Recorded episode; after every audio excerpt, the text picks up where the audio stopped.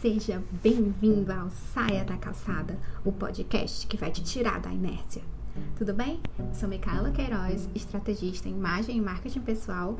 Estou aqui hoje para falar com vocês sobre a arte de encantar. Mas não é qualquer tipo de encantamento. É encantar com estratégia. Vocês já devem ter ouvido falar em Cleópatra e Madonna. E o que essas duas mulheres têm em comum? Além de poderosas, vocês devem estar pensando.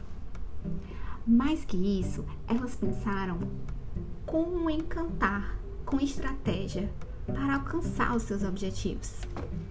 Imagine a seguinte cena: um barco com velas de cor púrpura e Cleópatra cercadas por jovens vestidas de cupido névoas de incenso e ao som de flautas. Foi nesse cenário de arrasar quarteirão que Cleópatra se apresentou ao ser chamada na Turquia por Marco Antônio para prestar contas dos negócios do Egito. Resultado?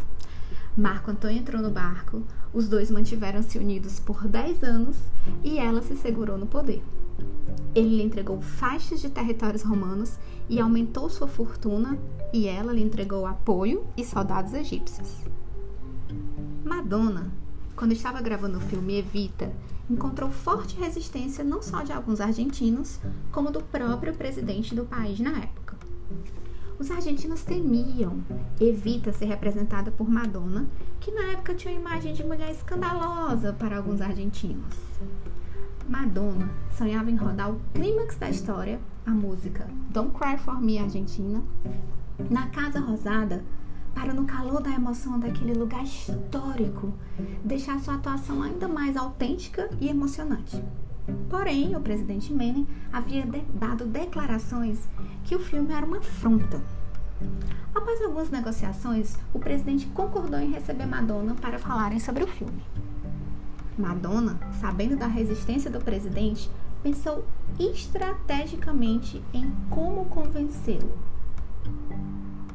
Estudou, antes da reunião, sobre a carreira política e vida do presidente.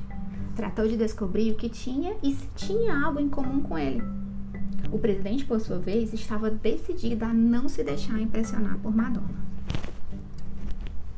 Madonna foi ao encontro vestida com um conjunto estilo anos 30, perfeitamente adequado à ocasião. Um cardigan preto de crochê, de algodão e um vestido na altura do joelho. Sandálias de couro preto e branco, de tira, brincos de rubi franceses, como se tivesse acabado de sair de um filme da década de 30. Seus cabelos presos por um coque e cobertos por um chapéu no estilo dessa época. Logo, o presidente lhe falou o quanto estava perplexo com a semelhança dela com Eva Peron. O final da história você já sabe. Madonna rodou a famosa cena no balcão da Casa Rosada. Que estratégias você tem usado para alcançar os seus objetivos quando não é a resposta quase certa? Que estratégia você usa para encantar os seus clientes?